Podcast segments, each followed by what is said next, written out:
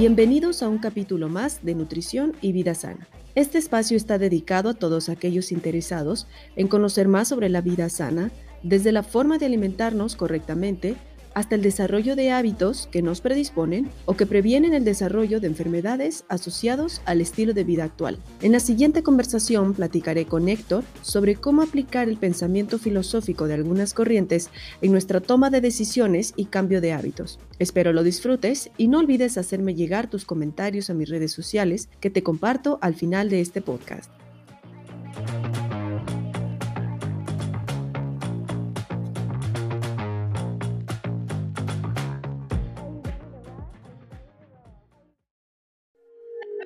Hola a todos los que nos escuchan en otro episodio más de Nutrición y Vida Sana. Hoy se encuentra conmigo Héctor Ortiz Martínez. Él es licenciado en Letras Hispanoamericanas y Filosofía y cuenta con una maestría en Educación con intervención en la práctica educativa. Bienvenido, Héctor. Cuéntanos un poco de tu trayectoria y de la labor a la que actualmente te dedicas. Hola, bueno, antes que nada, muchísimas gracias por, por la invitación. Me dedico a la docencia, aunque mi formación fue en letras hispanoamericanas y como mencionaste hace un momento, también en literatura.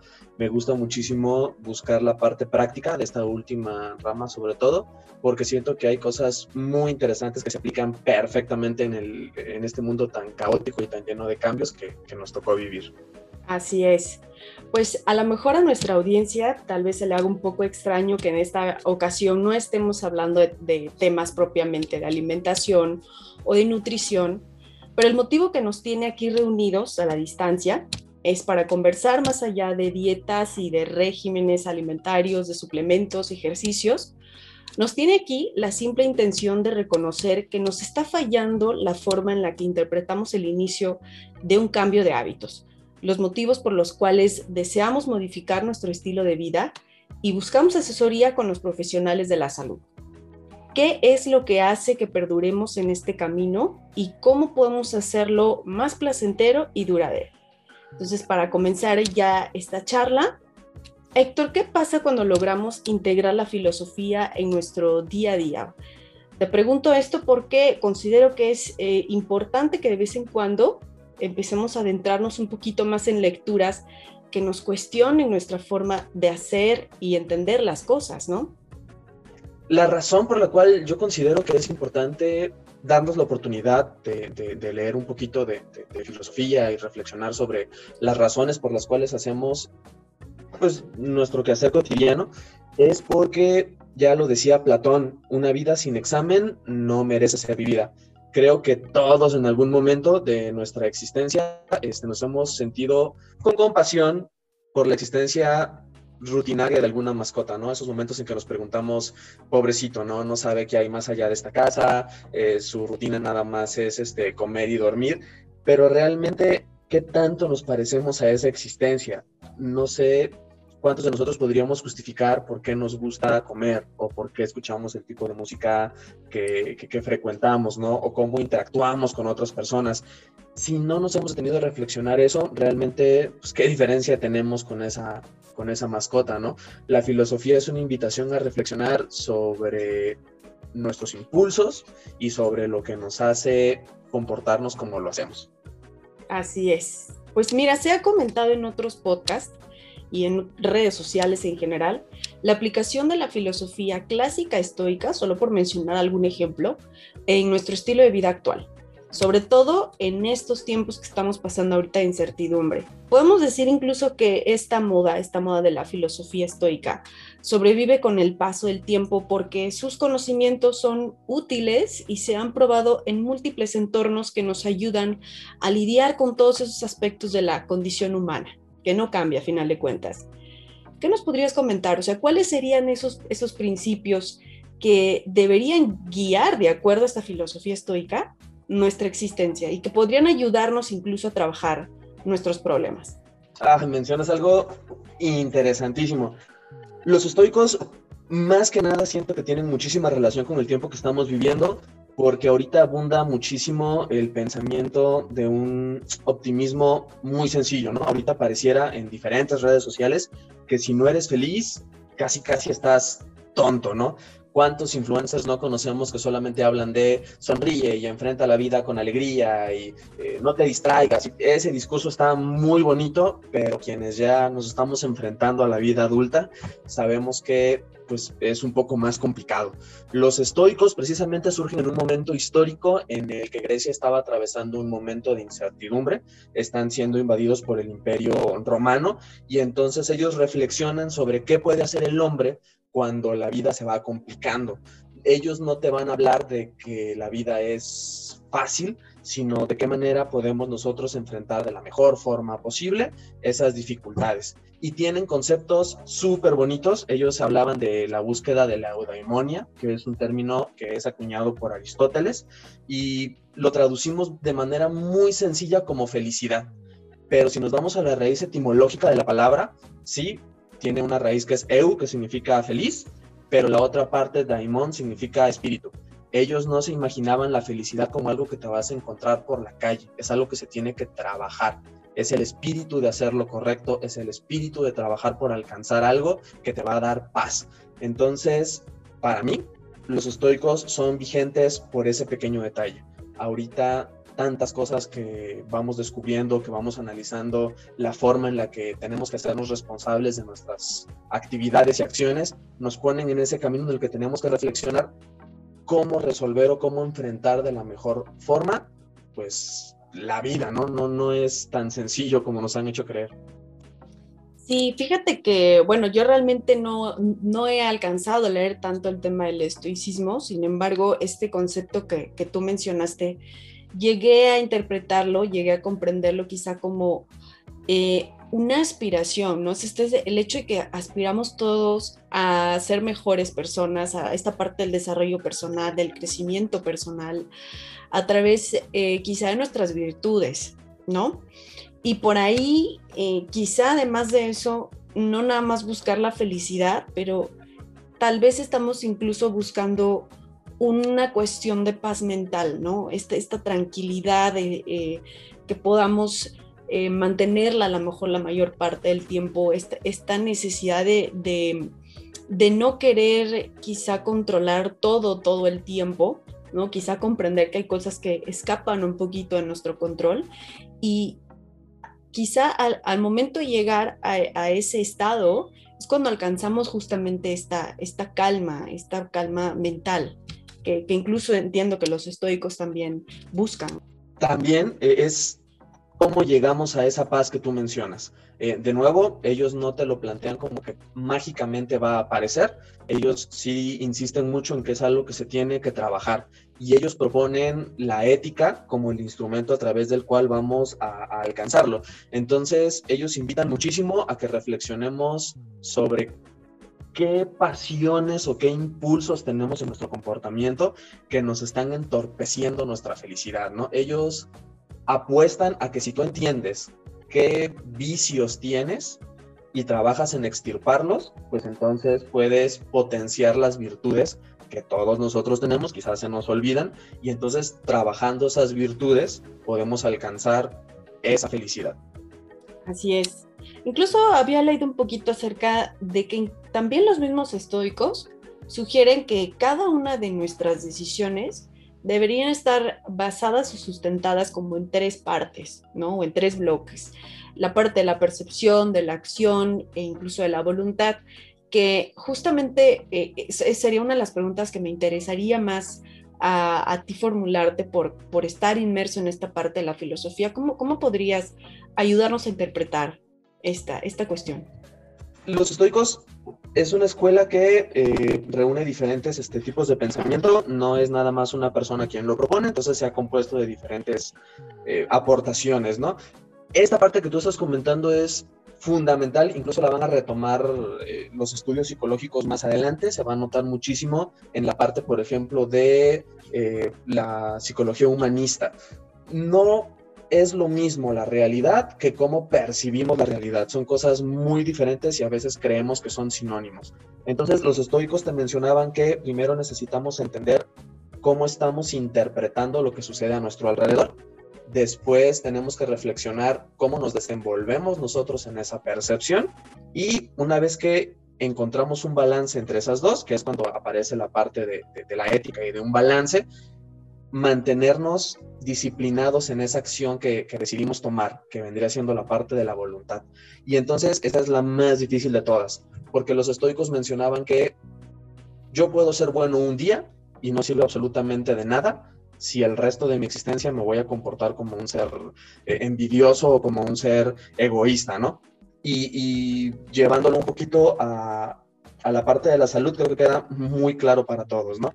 Si yo digo que voy a iniciar una vida más saludable un día y seis voy a estar comiendo fritangas y demás, ¿de qué te sirvió ese primer día? Es mantener la parte de la disciplina que ellos entendían como voluntad.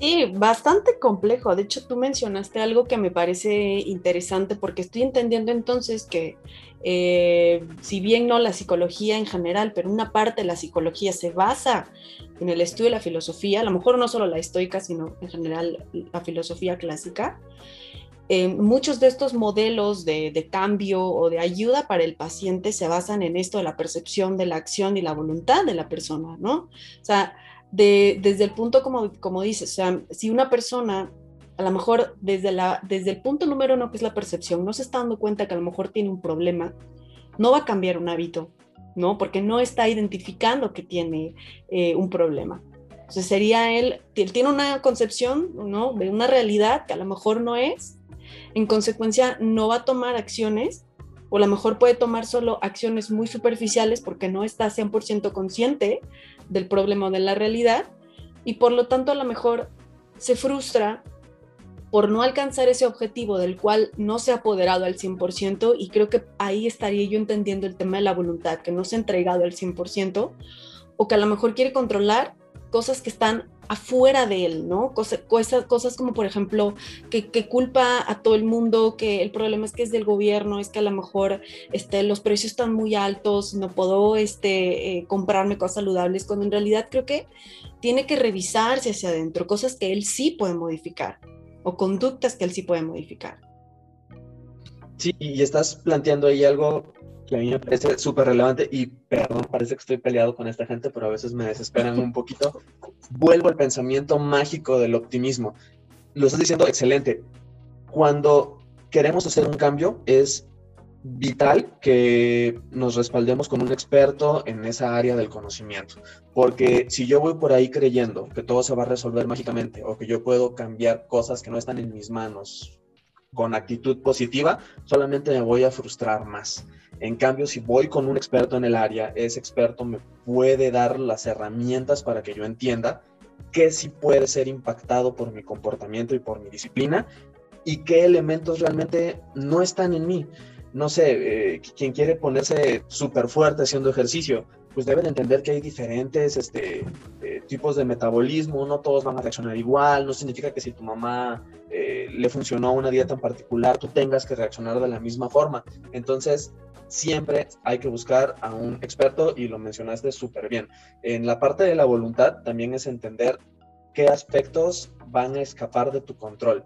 No somos Dios para modificar todas las cosas y es algo que a veces duele entender.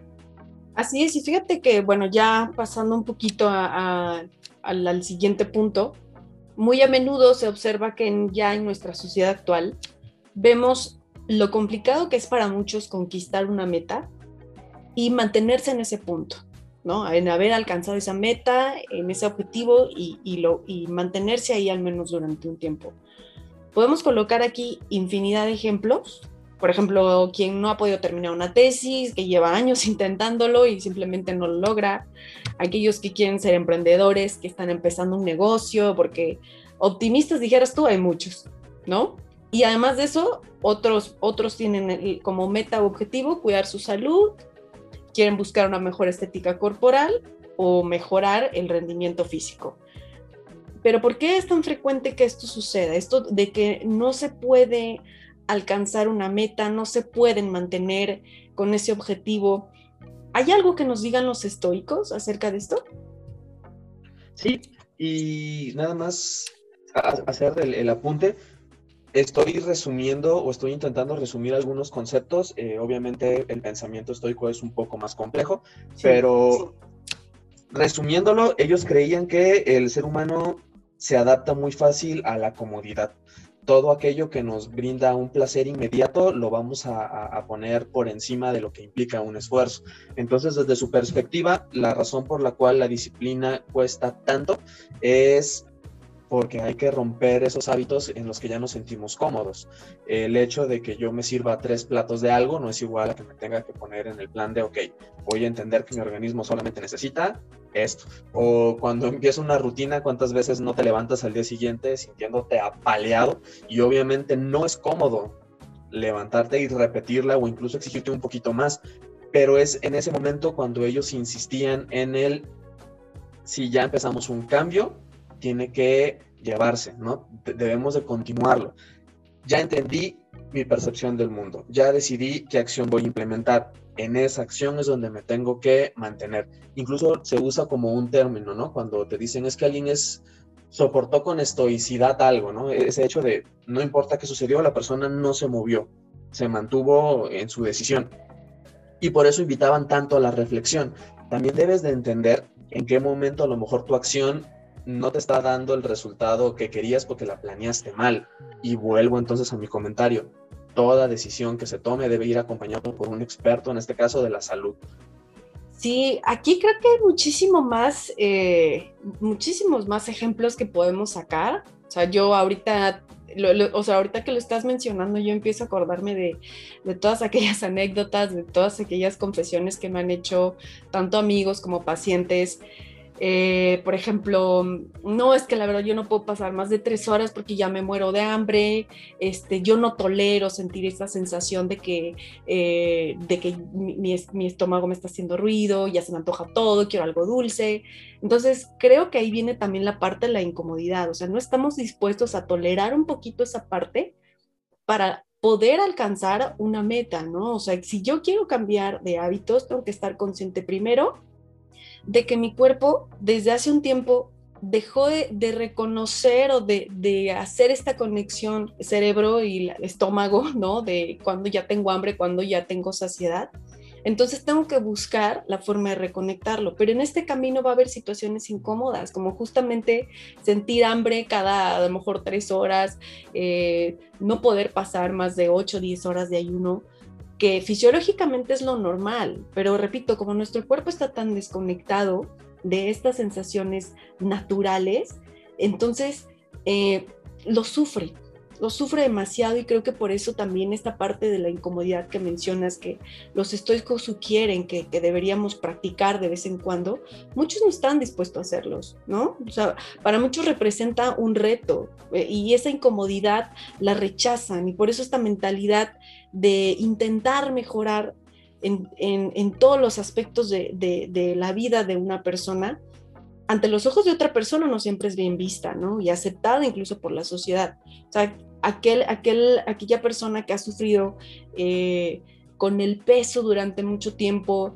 y vive en este entorno donde todos eh, ven normal el sobrepeso y, dicen, y deciden, ¿sabes qué? Ya quiero cambiar entonces, de repente todos empiezan a voltearlo a ver así como, ¿y, pero por qué? O sea, si estás cómoda aquí, o sea, la estamos pasando bien padre todos los fines de semana, estamos botaneando, estamos echando aquí la, la cervecita, o sea, ¿por qué te quieres salir de esto, no? O sea, y creo que también el rechazo de esta misma sociedad hace que, que la gente deje de intentarlo y deje de, de, de practicar esta incomodidad. ¿Tú qué piensas? Aquí tú mencionaste algo una palabra que me encanta, el antojo. Ah, voy, a permitirme repetir lo que mencionaban los estoicos. Para lograr la virtud necesitamos extirpar lo que ellos llamaban pasiones o pulsiones. A veces esos antojos que, que, mencionamos realmente están disfrazando otro, otro comportamiento, otra conducta o, o, o, a lo mejor algo incluso cognitivo, ¿no? Y entonces yo le digo hambre, pero en realidad no es hambre, lo que tienes es ansiedad y trato de ocultar mi ansiedad o mi desesperación o mi tristeza llenándolo con, con, la comida. Los estoicos vienen de una escuela que, que, es aristotélica y platónica y yéndome hasta allá, eh, Platón mencionaba que primero tienes que conocerte para poder realizar realmente cambios. Tú ahorita lo mencionabas muy bien. Si yo soy de los que por el contexto, por estar reunido con amigos, eh, sigo comiendo, sigo bebiendo y no me realmente dado un momento para saber si ya estoy satisfecho, pues entonces ni siquiera conozco cuáles son mis límites. Y entonces me es muy fácil sorprenderme comiéndome tres panes porque nada más llovió y alguien puso café y se me antojó. No te estás escuchando, porque nos falta esa parte, retomar el, necesitamos entender qué nos está diciendo nuestro cuerpo. Es muy sabio eh, nuestro organismo y claro que nos avisa, espérate, ya no comas o no quiero refresco, realmente tengo sed y no importa cuánta azúcar me estés dando mezclada con el agua, no me siento todavía, eh, la sensación de sed no se, no se disipa, ¿no? Entonces, me muevo tantito a la escuela platónica, hay que aprender a escucharnos y entendernos, y entonces sí, podemos estar hablando de una evolución, mientras no. Sí, fíjate que es bastante complicado porque incluso aquí me, me atrevería a incluir un poquito el término de la, de la disciplina, digo, aunado al tema de, la incomodidad de, empezar a probar lo que está bien para mi cuerpo, aunque no me guste y aunque me represente un, reto, la parte de ser constante con estos cambios. Porque sí hay que reconocer que no, no se llega tan fácil a la disciplina. Hay, hay muchas cosas que nos pueden apartar de este camino de la disciplina Dentro de ellos, bueno, estamos bombardeados con, distracciones constantes, algo que nosotros denominamos alimentos hiperpalatables, o alimentos que son excesivamente dulces, excesivamente salados, excesivamente grasosos, que la verdad es que esta combinación de, grasa, azúcar y sal es la perfecta para que nosotros nos volvamos adictos a algún alimento. Entonces realmente estamos expuestos constantemente a estas tentaciones. Y si a eso le agregamos el tema de que en general, o sea, las empresas están aprendiendo a manipular nuestra mente con toda esta información que les estamos proporcionando, con todas las aplicaciones que tenemos ahorita, o sea, nos ponen ahí a la vista, dijeras tú, o sea, nosotros pensamos en, pan y parece que tal aplicación nos leyó la mente y nos está poniendo ahí este, tres tiendas de, donas ahí a la media cuadra, ¿no? Entonces, eh, creo que es bastante complejo eh, el tema, esto que, mencionas de los placeres, de, cómo romper con un vicio, de formar una disciplina. Si le agregamos el factor cultural, el, factor de tecnologías, se vuelve todavía más, más complejo de analizar y de, resolver. Sí, y, si me permites aquí un, ejemplo cinematográfico, yo creo que estamos nos queda perfecto la escena de Matrix donde le están diciendo a Neo que tiene dos opciones, ¿no? Y le presenta dos pastillas. Entonces tú estás mencionando, sí, es verdad, eh, muchos productos para, para el consumo alimenticio están diseñados para que consumas más, ¿no? Simplemente bastan tres puñaditos de cacahuates para que ya sientas la necesidad de, una cerveza o de un refresco o de lo que sea. Pero entonces aquí ya viene la parte de el, conocimiento. Si yo investigo un poquito de cuáles son las consecuencias que van, va a tener en mi organismo ese tipo de, alimentación, ya toca entonces la parte de la madurez y del libre albedrío de cada individuo, de decir, ok, ¿qué voy a decidir? Ya me enteré que me está haciendo daño en estos aspectos ahí viene ya la parte de la decisión. Y otra vez volvemos entonces a la parte donde los estoicos mencionaban eh, examinar nuestra existencia. Te está llevando algo con lo que te sientes cómodo, o estás a gusto con la idea de que dentro de a lo mejor 10 años tendrás enfermedades derivadas de la forma en que te estás alimentando, pues entonces date. Pero no se vale decir que lo ignorabas. Eso es algo con lo que los estoicos se peleaban muchísimo. Decir que lo ignorabas no es justificación para ellos.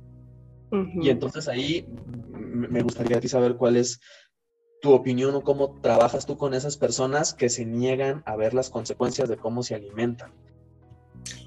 Es bien complicado, fíjate que es bastante complicado porque aquí entraríamos ya a un tema pues bastante como de psicología, ¿no? Modelos de cambio eh, conductual, por ejemplo. Entonces, muchas veces eh, por, lo poco que he estudiado un poquito en torno a la parte de la psicología del paciente que se encuentra eh, muy encasillado en sus hábitos, mm, en, en, estas ocasiones se les plantea, por ejemplo, como un escenario en el qué pasaría si te sucede esto. O sea, una persona, supongamos que todavía es sana, pero que sigue con estos hábitos alimentarios inadecuados, se les plantea un, un, escenario, como te decía, ¿qué pasaría si el día de mañana tienes eh, diabetes, ¿no? ¿Qué va a pasar, por ejemplo, con tu familia? ¿O qué tienes tú la solvencia económica para el tema de las insulinas, para el tema de los hipoglucemiantes, que son las medicinas, para tus consultas, para tus estudios? O sea, ¿cuentas con esta capacidad económica para solventar ese gasto? O sea, situarlos como en ese escenario a veces puede, para algunas personas, ayudar, ¿no? Cuando les tocas el tema de la familia, cuando les tocas el tema de, de, a, quienes puede arrastrar con este problema que tiene, muchas veces logramos tocar esa, no sé si, si la palabra correcta sería esa voluntad o esa motivación intrínseca para el cambio. Pero eso sí es un tema como mucho más psicológico porque cuando existe tan enraizado una conducta que no puede modificar, prefiero apoyarme más del área pues especializada, ¿no? Que sería un terapeuta o un psicólogo. Qué, bonito es eh, lo que estamos platicando, vuelve a conectarse con lo que mencionábamos hace, hace un momento. Estamos entonces confundiendo las cosas. No estamos hablando de tengo hambre. Estamos entonces ya hablando de por qué te alimentas de esa forma o qué está relacionado con que tengamos este tipo de comportamientos. Igual voy a reducir el concepto, pero hay otra corriente filosófica que son los hedonistas y ellos, siendo muy resumida la, la, idea, hablan del placer, de aprender a buscar esos placeres y ponderarlo o va por encima de muchísimas otras cosas. Entonces siento que también solemos caer en ese error, ¿no? Yo sé que estoy atravesando por algo complejo, pero si me distraigo con algo inmediato, pues puedo olvidar por un momento eh, realmente lo que me está generando la incomodidad y se vuelve una práctica pues muy peligrosa, ¿no? Y dime si me equivoco incluso, pero creo que este ejemplo que yo acabo de situar de aquellos pacientes que eh, quizá no son 100% conscientes de su realidad, de su situación, de la importancia por, por la, la importancia que, eh, que, deben de tomarle a lo mejor su problema, su cambio de hábitos, em, se pueden apoyar muchas veces de una herramienta que por ahí leí em, por parte de los estoicos, que es la visualización negativa. La verdad, me estoy como que aventando mucho al término, porque realmente lo he leído como muy poco, pero creo que a ellos les funcionaba esta herramienta de situarlos en un escenario como muy grave, ¿no? Supongamos, ¿no? De, como te decía, o sea, si, eh, imagínate que tienes una enfermedad, imagínate que, no sé, que te pierdes esto, que pierdes un órgano, que eh, muy, muy dramático, se te muere alguien, pero situarte en esa realidad puede a ti como que sacudirte un poquito a la mente, decir, ¿sabes qué? Creo que sí la estoy regando. ¿Sabes qué? Creo que eh, no va por ahí mi acción, no va por ahí el, el camino tengo que modificar un poco mi conducta, ¿no? O gracias a Dios todavía tengo mi, mi riñón funcionando, mi, mi, hígado funcionando, me funcionan los ojos, todavía siento, todavía puedo seguir comiendo de todo. Y entonces crear un poco de conciencia para que se dé en la modificación de los, del cambio de hábitos. Entonces, si, si tú pudieras como un poquito aportarnos más acerca de estas herramientas que nos pueden ayudar, eh, pues ahora sí que te agradecería mucho que nos amplíes el, el contexto. Volvería de nuevo a la parte de cuando se crea este movimiento, estamos atravesando un momento de muchísima incertidumbre para ellos. Eh, imagínate que de repente tu sistema de gobierno cambia porque está invadiéndote otro, otro, otro país, otro imperio, y entonces ellos practicaban esta parte de imaginarse escenarios realmente muy complejos. Eh, el autor estoico que es de mis favoritos se llama Seneca y él es muy duro cuando hace sus, reflexiones, parece que te están regañando. Eh, hay que entender el contexto en el cual se está dando el, movimiento, no podemos tomar lo que ellos te están diciendo al pie de la letra porque pues pertenecen a otra manera de pensar, pero incluso Seneca te decía que habría que vivir todos los días como si fueran el último que se liga a lo que tú mencionabas hace un momento, ¿no? Es, él practicaba muchísimo este ejercicio de si yo tuviera que rendir cuentas y me voy a morir, en qué condiciones estaría pasando eso. Eh, se encuentra mi salud bien, mis relaciones con mis seres queridos están todas este, saludables, eh, no me arrepiento de nada, etcétera, etcétera. Entonces, cuando lo llevamos al campo de la salud, sin ponernos a lo mejor tan al pie de la letra como lo hacían ellos, pero sí es un ejercicio súper valioso el hecho de entender de qué manera estamos impactando con los comportamientos que tenemos el día a día. Es un ejercicio muy fuerte, yo creo que no todos estamos preparados para, para realizarlo. Yo te soy sincero, cuando lo intenté yo me eché para atrás, no me gustó el ejercicio, pero si lo quieren intentar, básicamente es hacer un, un listado de cuáles son las consecuencias que podría tener mi existencia con el comportamiento que tengo el día de hoy. No sé si hoy soy de los que se toman dos litros de coca diarios, investigar cómo sería mi futuro si continúo por ese camino o fumando o si no le hablo a mis familiares y demás. Y ya que nos planteemos ese ejercicio, ¿cómo te sentirías si el día de mañana en automático te trasladaras a ese escenario? Y entonces, ya que haces ese ejercicio, si lo hacemos bien, pues te vas a empezar a sentir incómodo. Va a haber personas con las que te gustaría retomar algún vínculo, hay gente a la que le tienes que agradecer su compañía y entonces vuelves al presente, vuelves a la hora y es cuando te invitan a hacer las modificaciones que tú crees que se requieren para librarte de, de, ese futuro que ya te imaginaste. Y pues aquí aparece, no es de esta época, pero queda muy bien el comentario que te mencionaba Hipócrates, ¿no? Hipócrates también mencionaba que eh, antes de que tú quieras curar a alguien, hay que preguntarle si está dispuesto a abandonar las cosas que lo enferman. Y suena muy cruel, pero es verdad. Hay personas que decimos que queremos cambiar, pero realmente no estamos dispuestos a soltar los comportamientos que nos están metiendo en problemas. Mientras yo no esté dispuesto a cambiar eso, no hay nada que nos ayude, según los estoicos, ni los aristotélicos, ni los platónicos. Uf, y aquí podemos citar mil ejemplos, no nada más un tema de alimentación, o sea, imagínate esto de, ¿estás dispuesto a soltar lo que te está enfermando? O sea, estamos aquí incluso, hasta lo podemos extrapolar a cuestiones de relaciones, ¿no? A cuestiones personales, de, de parejas, hasta cuestiones económicas. Uf, sí, sí creo que tiene muchísima aplicación esta herramienta que tú nos estás dando.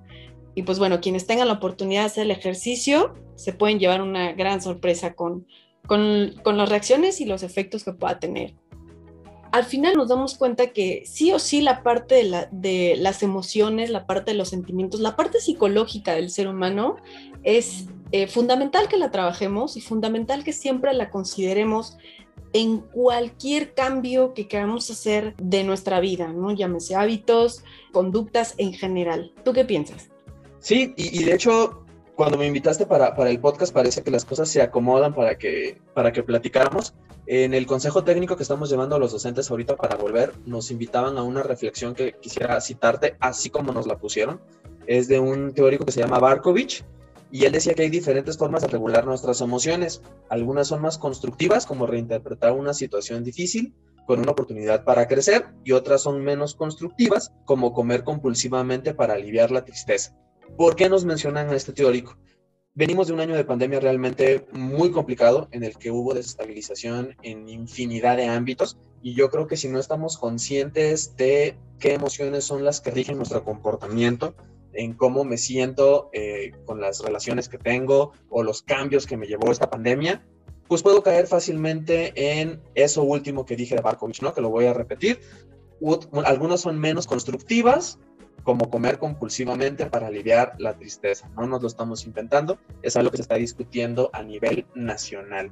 En qué estado van a llegar nuestros alumnos y olvidémonos de los alumnos, cómo nos encontramos todos, cómo me siento después de este año, qué cambió de mis ámbitos, de, perdón, de mis hábitos alimenticios ahora que estuve encerrado, cómo más, cómo menos, cómo mejor, realmente cómo nos encontramos y a partir de ahí realmente construir o acercarnos a soy feliz y si no, ¿qué estoy dispuesto a cambiar para lograrlo?